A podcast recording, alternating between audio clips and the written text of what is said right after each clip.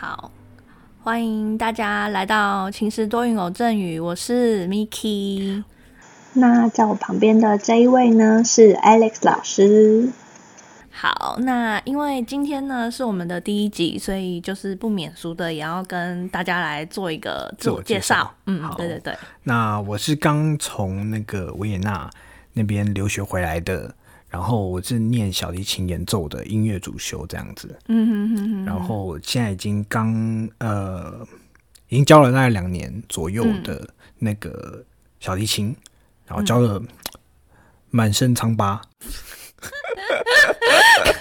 满身疮疤，OK OK，好，这一块我们等下慢慢聊。那为什么满身疮疤你还愿意就是来做节目跟大家分享？呃，我觉得是一种老师的一种使命感吧。我觉得就是虽然说满身疮疤，但是我觉得希望这些呃这些不好的一些经验呢，可以对家长在对于跟自己的小孩沟通的时候，它是一个呃一个突破口。或者说一些一些经验的一些不一样的角度，最主要是这样子。对对对，了解。我也跟大家分享一下好了，就是其实我我我会想要做这节目，主要是因为常常听中医老师就是在跟我分享，就是。呃，常常在跟家长沟通啊，跟小面对小孩子的这一块，就是很，他是一个在教学上真的很用心，然后也很有想法的老师。那只是因为我，我也是从小就是有学音乐的，呃，这个过程虽然说不是一个很长的过程，但是我可以体会到，就是家长对于就是小孩子学琴的这一块啊，跟老师。之间就是三个人这之间的关系，其实有点互相拉拔。那这是其实是一个很微妙的关系，所以也希望透过做这个节目跟大家分享，就是一些呃不一样的教学音乐的想法。那对对对，那它其实不一定是绝对的，那就是提供大家一个可能像是有一个类似有一个音乐老师的朋友啊，就是透过聊天的方式，那有一些。就是 maybe 你们自己会有可能，我们不是在聊这个，可是你自己会想到别的东西，跟有一些联想。那希望，总之就是可以希望说，帮助家长跟小孩在不管是教育或者是学习音乐这条路上，都嗯走得不要那么的辛苦。对对，那大家都少走一点冤枉路。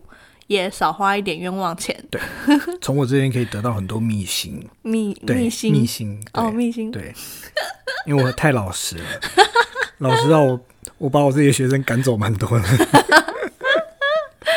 可是可能家长，我我我我现在想，我觉得家长可能很难去体会老师的用心。哎，嗯，对啊，我觉得可能要就是嗯有那个机缘吧。对啊，真的有那样，真的要有一些机缘啊。对，因为像我，我觉得像我自己的经历，就是我们常常自己觉得决定什么事情是对对方好的，对，但其实人家都觉得说我不要这样啊。对对对对，我们要第一名，对，不然第二名也好。老老师慢慢在透露一些明星了。对对对对，我我没有要我小孩得名，但是要第一名 的那种感觉，你知道吗？然后我每次都。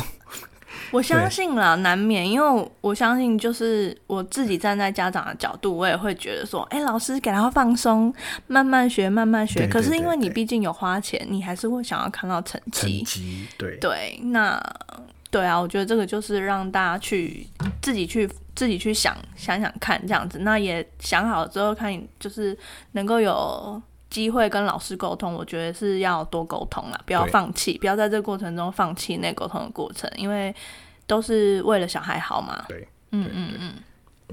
那我想要问一下，就是像老师现在回台湾教了大概两年，两年，然后快要第呃正在迈向第三年，对，几月满三年？我没有特别算哎，想到来办个周年庆，我没有特别算。好，那老师觉得说，就是回来台湾教学这两年的这台湾学音乐的大环境怎么样？我觉得整体上来讲，就是说有起有伏啦。以大环境来讲，就是说，呃，以前的那个上一个世代学音乐的人比较多，因为音乐班那个时候比较蓬勃。然后等到呃这几年呃。其实也不是这几年，大概我那时候在念的时候就已经那个时候人数就已经开始就面面渐渐的就已经少很多了。你说你在台湾念的时候还是？对，我在台湾念的时候，哦我那时候念呃国中的音乐班，但我高中没有念。国中音乐嗯班那时候就慢慢的就整个比例上来来讲的话就少非常多了。嗯然后现在的话，感觉好像我如果没有就是听闻错的话，感觉好像音乐班这个东西，感觉已经慢慢好像要被撤掉的感觉哦。哦，真的哦、对对对，然后音乐系好像也是，哦。所以整体上面的环境感觉好像是比较没有那么友善了。嗯，对但是相对来讲，大家呃，对于教育其实还是很上心的，所以说很多贵族学校他们就会办一些弦乐团，嗯，然后公立的学校呢，为了要招揽一些呃一些学生，嗯，因为如果比方说私立的学校都已经把弦乐团搬出来了，你公立的学校再不搬出来，你会招不到学生哦的这种感觉。哦，对对对，可能因为我我我的感觉比较深是这个样子啊，因为我其实想不太清楚为什么公立学校他们要办弦乐团，因为弦乐团其实是一件呃比较蛮辛苦的事情，对。对，我有想到我以前，但是我刚刚想到另外想法是，就是因为像我是算是可以属于那种没有钱的家长，所以嗯不管学校有没有办弦乐团，我觉得小孩子 有地方念书就好了。弦乐团我可能不是那么在乎。那当然就是说，如果你以你刚刚讲的，就是公立学校跟公立学校之间，也许这个有办弦乐团，也许是我会选择的项目，因为比较近嘛，比较丰富的那些机会然后多一。项音乐，嗯嗯，对不对嗯嗯嗯嗯。哦，原来是这样子。那我觉得这个部分其实下就是如果呃大家有兴趣的话，我们可以就是做一集来跟大家讨论说，就是台湾的音乐教育那比较嗯就是比较好的一些方式嘛。对对对比较好的一些方式，跟真的有在发展的一些学校，嗯，也可以推荐给大家。如果大家有兴趣的话，可以留言。好，那接下来的话，就是其实还有另外一个问题想要问，就是老师，就是嗯、呃如果说就是可能有家长来请你帮忙，就是看一下他现在正准备带他的小孩去学音乐的话，你会给什么样的建议？因为其实我觉得大家都知道大环境不友善，可是家长还是会就是有一个很怎么讲憧憬，就觉得说，哎、学音乐小孩不会变坏啊。那再来就是说，哎、我小朋友学音乐其实蛮有气质的，这样子比较有训练那个定性，比较嗯也是好像蛮好的一个方式，这样子。那老师干嘛一直笑？没有，因为我刚刚想了好几个版本，我在想说我要好几个版本要要要挑哪一个版本回答。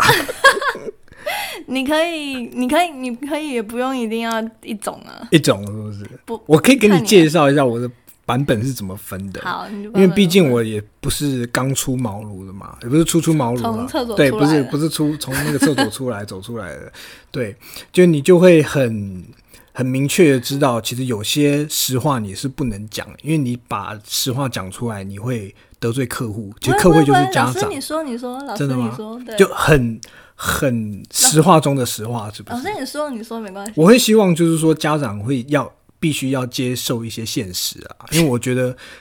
呃 那你会给我什么建议吗？就是音乐，你可以把它想象成是一种变相的一种运动。那我们比方说，如果用运动的逻辑上来讲，就没有老师。老师，我不要运动，我要我的小孩有气质。那你要先听我把话讲完。哦，好 好，这东西你要吓死我了！对对对对对对，因为我已经在想说，我的小孩会不会被带去那个跑操场？不会不会不会不会。我因为我先讲这个东西，运动为什么要用运动理解会比较好？他就是说，因为比方说，如果你是个篮球员，嗯对不对？你身高要到呃呃，可能你要到一定的身高，可能一米七五或者一米八以上，嗯嗯嗯。那你打老篮球，师，老师，我小孩才五十五岁，不是，你今天我把话讲完，好不好哦你？要讲很久吗？因为你一直在讲运动。好啦好啦，你讲你讲你讲。呃，一米一米，比方说他要长到一定的高度以上，他在这个产业发展，他才会比较比较顺利。好，我们这样子讲。可是，在五岁的时候，其实根本就不知道你会来未来会长多高，所以很重要的一个因素就是说，他还没到一定的岁数以前呢，他所展现出来的天赋并不是完全的。所以我们可以先从我们可以测试出来他的天赋，比方说我们可以先测试看看他的音感、他的平衡感，嗯，然后他的一些呃理解力什么的。但是呢，这都在初期可以测量的出来，可是后期的话就不一定。那所以老师，我打个叉，不好意思，不好意思，因为我的小孩才五岁。那五岁的话，你觉得他就是以这个年纪来讲适合吗？会不会太早？因为我们如果讲适合的话，就是我们只能说目前适不适合，但未来的话，我们就不一定做保证。因为比方说，如果就像我讲的，你如果比方说以后你长大，你理解力变好了，然后你的手指条件变好了，呃更更长了，那可能就是完全又不一样。但是如果以现阶段要评估的话，我们就看看，诶，这小朋友可能音感不错哦，平衡感不错哦，然后平衡感要怎么看？走路不会跌倒，这样就可以。其实这也算是一种，如果严格上来讲，这也算是一种。